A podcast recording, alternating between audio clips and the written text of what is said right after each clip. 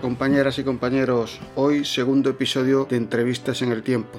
Hoy con Stephen Covey, una historia contada, una bonita historia, un bonito viaje desde California a Utah en 1984. Espero que os guste.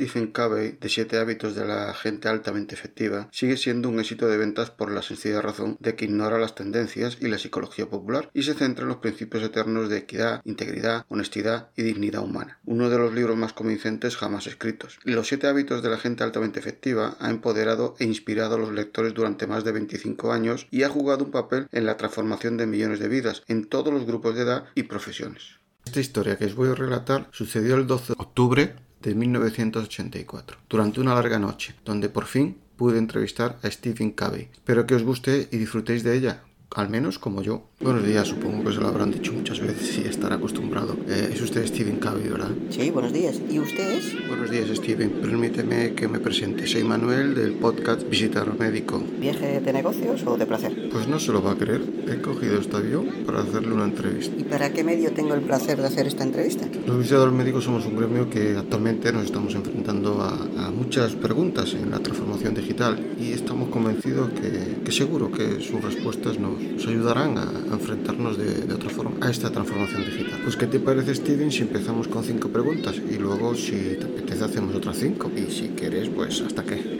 aterricemos? Bueno, como nos quedan todavía dos horas de viaje, eh, empieza con la primera pregunta. ¿Qué les dirías a los visitadores médicos en este mundo buca? Si realmente quiero mejorar la situación, puedo trabajar en lo único sobre lo cual tengo control, yo mismo. Quizás sea de las mejores inversiones que hagamos en el mundo, Steven, el ser CEO de nuestra propia compañía, que es nuestra persona. Steven, segunda pregunta. ¿Cómo crees que debe actuar el visitador médico ante el reto de la transformación digital? La proactividad es tener la iniciativa y la responsabilidad de hacer que las cosas sucedan. Puedo estar más de acuerdo, Steven. La proactividad debe de ser algo innato en nuestra profesión. Vamos por la tercera pregunta, Steven. ¿Qué le dirías a los visitadores médicos que no están aceptando esta nueva realidad de la visita remota combinada con la presencial? Todos tenemos un poder y una capacidad inconmensurables para reinventar nuestra vida. Totalmente de acuerdo, Steven. Salir de nuestra zona de confort nos hace ampliarla y eso siempre es positivo. Cuarta y penúltima pregunta, Steven. ¿Crees que sería bueno que el visitador médico hiciese exclusivamente visita presencial? A menudo lo bueno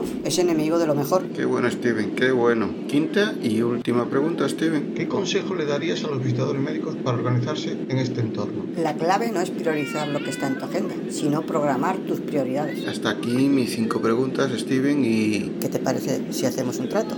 Me haces otras cinco preguntas y luego yo te pregunto diez preguntas. Al menos hacemos más a menos de viaje hasta que aterricemos. Te voy a confesar un secreto, Steven. Traía diez preguntas. Sabía que me ibas a pedir las otras cinco. Así que vamos por la sexta. ¿Crees que el visitador médico debería ejercer como mentoring a sus compañeros y o a médicos? Quienes enseñan lo que aprenden son con diferencia los mejores estudiantes. Séptima pregunta, Steven. ¿Cómo ves el futuro para la profesión del visitador médico? No importa lo que nos haya pasado, lo que nos esté pasando o lo que nos pueda pasar, existe un espacio entre esas cosas y nuestras respuestas a ellas. Octava pregunta. Ahora que estamos aprendiendo todos en esta nueva situación, donde probablemente aprendamos de prueba-error, ¿qué consejo nos darías al respecto? El enfoque proactivo de un error consiste en reconocerlo instantáneamente, corregirlo y aprender de él. Novena y penúltima pregunta, Steven. ¿Debe mejorar sus aptitudes el visitador médico? Cuanto más usamos y desarrollamos nuestras aptitudes actuales, más aptitudes se nos conceden y mayor es nuestra capacidad. Décima y última pregunta. Y luego ya, Steven, las que tú quieras, hasta que aterricemos. ¿Qué consejo nos darías para resolver cada proyecto en el que nos embarquemos? La visión es imaginación aplicada. Todas las cosas se crean dos veces. Primero, una creación mental. Segundo, una creación física. Bien, antes de empezar te voy a lanzar un reto. ¿Serías capaz de realizarme la onceava pregunta? Pues ahí va, onceava pregunta y reto cumplido. ¿Qué nos dirías a los visitadores médicos para encontrar nuestra marca personal? Encuentra tu voz e inspira a otros a encontrar la suya. Muchísimas gracias Steven por todas tus respuestas. Y ahora que me estoy dando cuenta, me he enterado de que has dejado la enseñanza en la universidad y quería hacerte una pregunta más si me lo permites. Sí, es cierto, acabo de dejar para embarcarme en un proyecto apasionante y que me gustaría también hablarte un poquito sobre él. Hasta aquí el episodio de hoy, espero que os haya gustado y os emplazo al tercer episodio, una entrevista con William Osler. Gracias por estar ahí y hasta luego.